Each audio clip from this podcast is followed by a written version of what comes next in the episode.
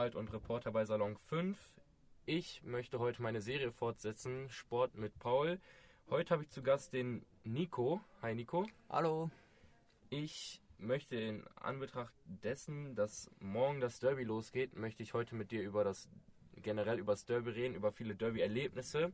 Jetzt frage ich mal direkt rein, so, obwohl, vielleicht willst du dich erstmal vorstellen, wie alt du bist, von welcher Schule du kommst.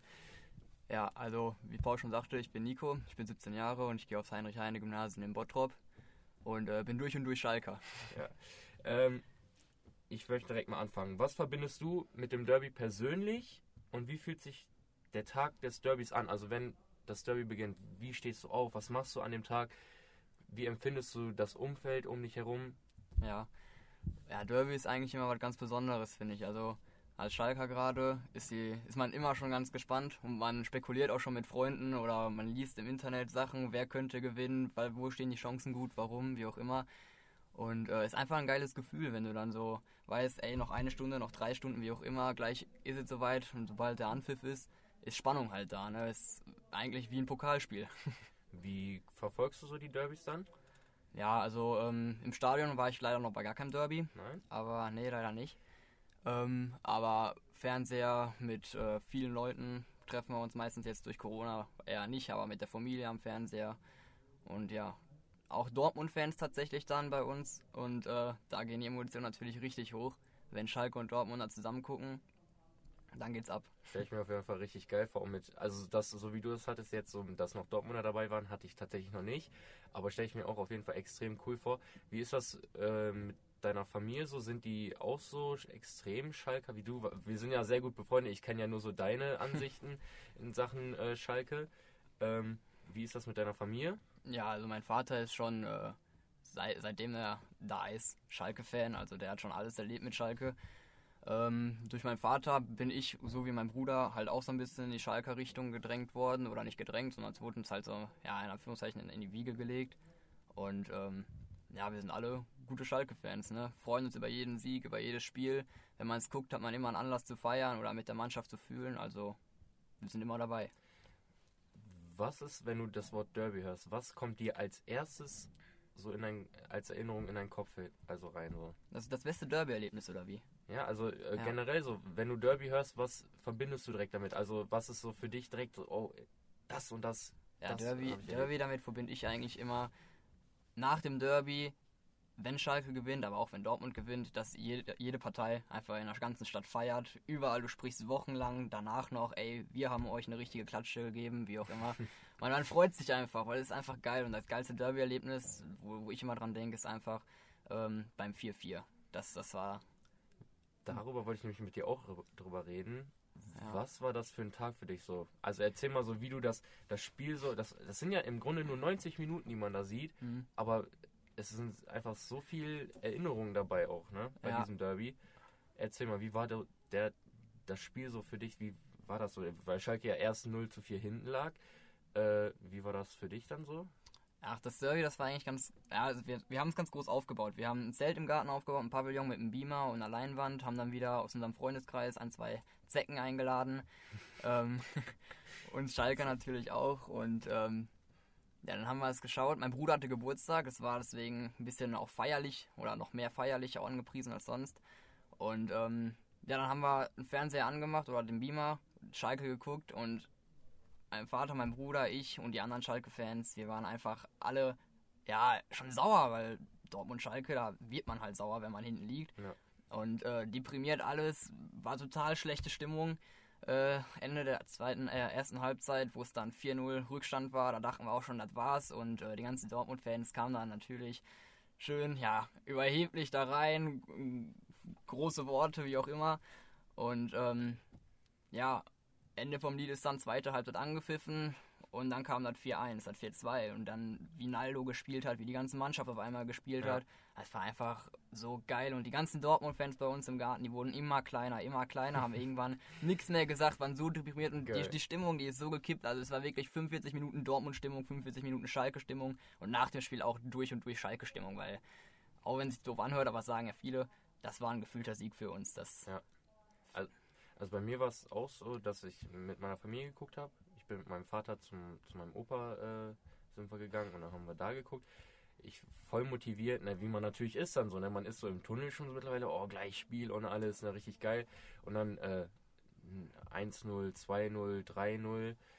Beim 3-0 habe ich schon gesagt, boah, nee. Dann bin ich auf, äh, nach Hause gelaufen. Hab dann auch mit, mit Kollegen schon äh, geschrieben, oh, was ist das denn hier? Hab auch Sprachnachrichten schon richtig verzweifelt und so, ne, Mann. Und dann äh, kam ich nach Hause, meine Mutter da so, die so, warum bist du denn jetzt hier? Ja, Schalke ist voll am Verlieren und alles. Und ich möchte mir halt nicht mehr angucken. Äh, Im Nachhinein habe ich das ein bisschen bereut so, weil ich, keine Ahnung, war ich da ein bisschen untreu in dem Moment so, aber ich war so gefrustet, ich war so motiviert und dann kriegen die da so eine Klatsche in der ersten Halbzeit und dann saß ich in meinem Zimmer und habe dann gesagt, auf einmal war dann Anpfiff der zweiten Halbzeit und auf einmal 4-1. Dann habe ich Radio mal angemacht, auf einmal 4-2. Ich dann so, ah komm, läufst du wieder rüber zu deinem Opa. Bin ich wieder rübergelaufen, dann war 4-3.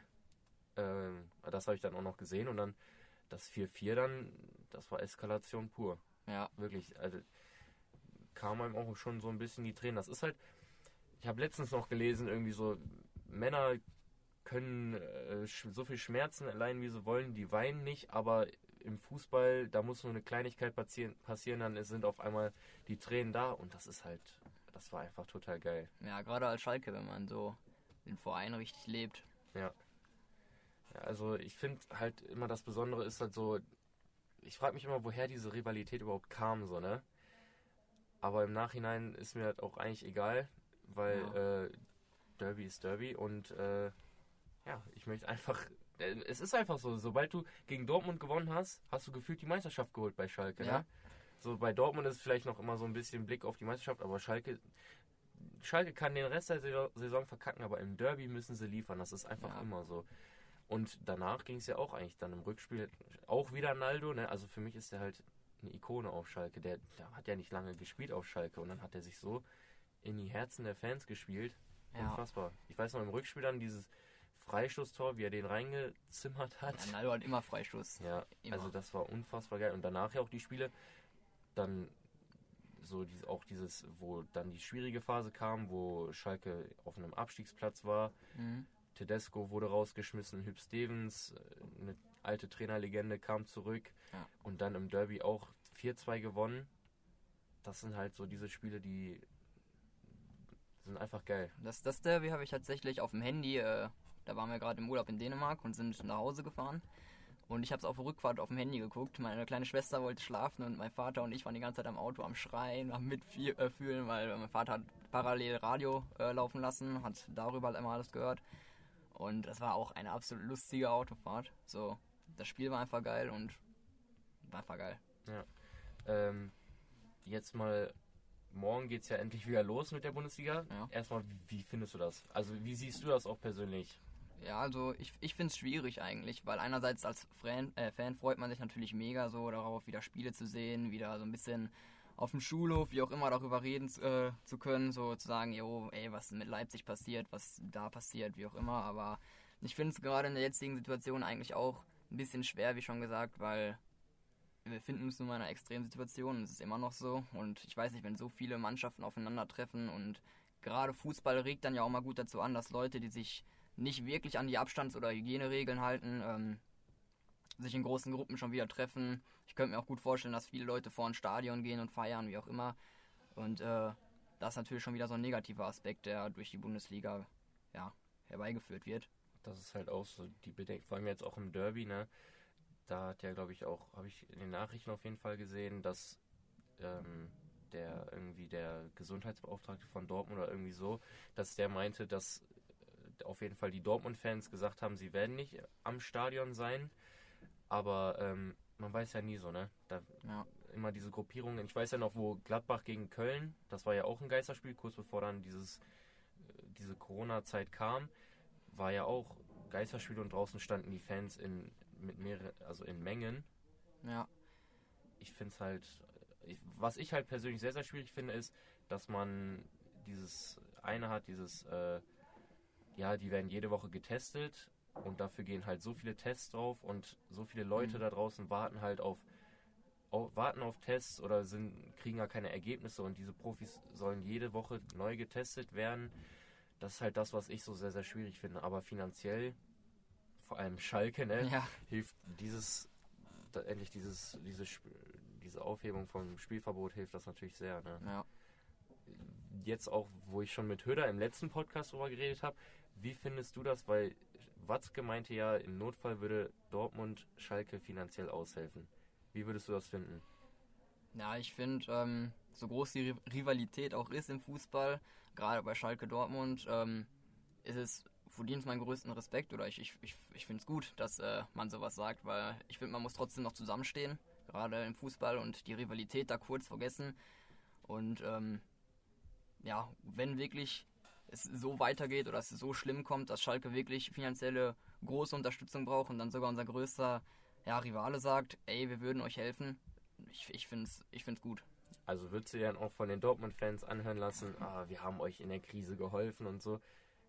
Ja, das ist natürlich wieder schwierig. Da wirst du, ja, mit Sprüchen musst du auf jeden Fall rechnen. Aber wie gesagt, ich finde, trotz der Rivalität, wenn da dann gesagt wird, komm, wir helfen euch trotzdem, ist ein großer Schritt und ich will es unterstützen. Was denkst du jetzt? Denkst du, es wird so sein wie vor der Corona-Zeit, dass es ein vernünftiges Fußballspiel wird? Oder denkst du, es kann wirklich alles passieren? Boah, es ist sehr schwer, weil ich persönlich habe kaum Erfahrung mit Geisterspielen. Ich habe mir ein paar aus der Serie A angeguckt. Ähm, in Italien, da waren die Geisterspiele ja schon, ich glaube, am frühesten sogar im Fußball.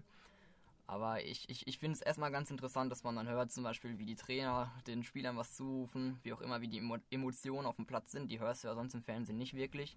Aber ich glaube auch gerade, dass bei äh, Vereinen wie Schalke oder auch Dortmund, ähm, die sehr von den Fans leben, dass die jetzt gerade halt fehlen und äh, die Mannschaft nicht nochmal anpeitschen können, nicht nochmal sagen können, ey, geht nach vorne, wir feiern mit euch.